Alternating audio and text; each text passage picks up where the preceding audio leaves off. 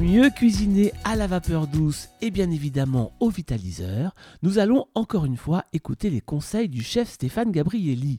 Alors vous venez de recevoir votre vitaliseur, qui de mieux que le chef Stéphane Gabrielli pour vous aider à le prendre en main? Bonjour Stéphane Gabrielli. Bonjour Florent. Alors aujourd'hui on va parler bah, de l'arrivée du vitaliseur dans la maison.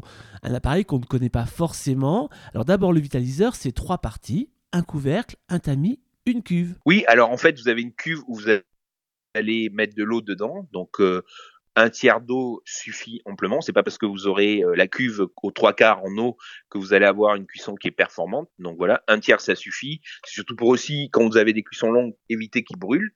Vous avez un tamis vous allez mettre vos aliments dedans en cuisson directe. Évitez euh, de mettre trop d'aliments pour que les aliments aillent sur les bordures parce que vous avez une petite rigole sur les bordures. Et surtout, l'eau de cuisson, la vapeur de cuisson s'écoule sur les bordures. Donc voilà, et les impuretés repartent dans votre cuve durant la cuisson. Donc ce qui est important, si jamais des fois vous avez des ingrédients euh, qui euh, bougent ou comme les œufs par exemple, ben, prenez un petit cercle en inox et vous les mettez à l'intérieur d'un petit cercle en inox. Si vous voulez cuire des légumes, vous prenez un cercle qui est un peu plus grand, vous mettez vos légumes, comme ça, ils vont être bien maintenus par le cercle, mais vous retirez le cercle. Ne me cuisez pas des légumes avec un cercle, parce qu'en fait, il faut qu'on ait vraiment la vapeur directe par rapport à vos aliments. Donc c'est juste pour vous l'installer et après vous le retirez. Et après, ce couvercle qui est fabuleux, parce que voilà, l'eau ne coule pas sur vos aliments en cuisson par rapport au dôme. Donc voilà. Et euh, il se soulève, donc on n'est pas en vase clos comme certains euh, cuiseurs vapeur. Alors justement, comment est-ce qu'on va prendre en main son vitaliseur quand on le sort du carton, qu'on ne connaît pas du tout? Cet appareil un peu étrange Oui, alors euh, ben, bien sûr, hein, il y a un gros problème, voilà, c'est qu'on est tellement heureux par rapport euh, à tout ce qui a été dit sur les bienfaits de la cuisson avec le vitaliseur qu'on se dit c'est le Graal. On a on a trois étoiles dans notre cuisine pour cuisiner. Donc les gens attendent avec impatience la livraison du vitaliseur. Il arrive, vous l'ouvrez, vous dites mais qu'est-ce que je fais? Il n'y a pas de bouton on-off, il n'y a pas de minuterie, il n'y a pas une prise pour ma clé USB où je vais pouvoir me connecter pour faire mes recettes. Nous, on n'a rien. C'est la simplicité. Et moi, j'adore. Alors justement, qu'est-ce qu'on fait de la simplicité? Alors, ben, de la simplicité, c'est tout simple. On va mettre de l'eau à bouillir. Donc moi j'ai une bouilloire, donc euh, je fais bouillir mon eau dans ma bouilloire, je le mets dans le vitaliseur, on va le mettre en ébullition parce que c'est important que chaque fois qu'on cuit un aliment, il y ait déjà la cuve, l'eau dans la cuve qui soit à ébullition. Donc ça c'est vraiment important.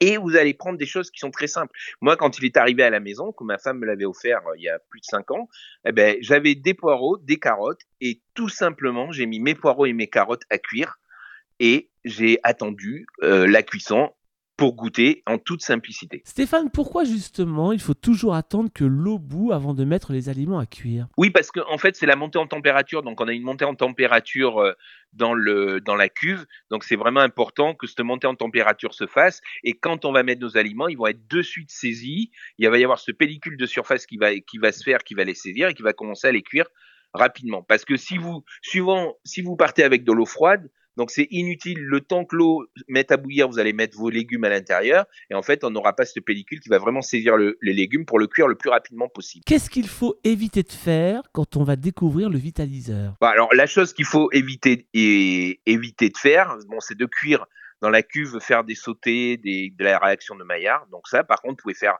vos bouillons, vous pouvez faire euh, plein d'autres choses dedans, mais on, évite ça.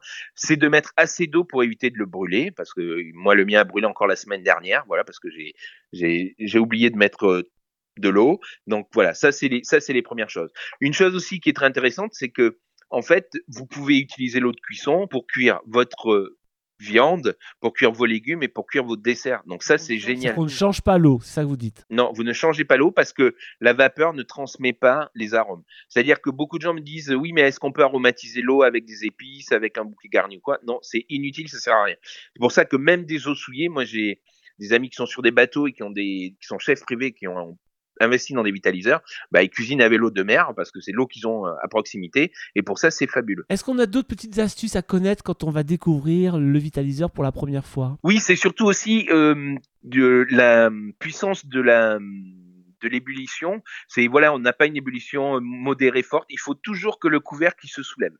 Donc voilà. Et surtout, il faut que vous osiez.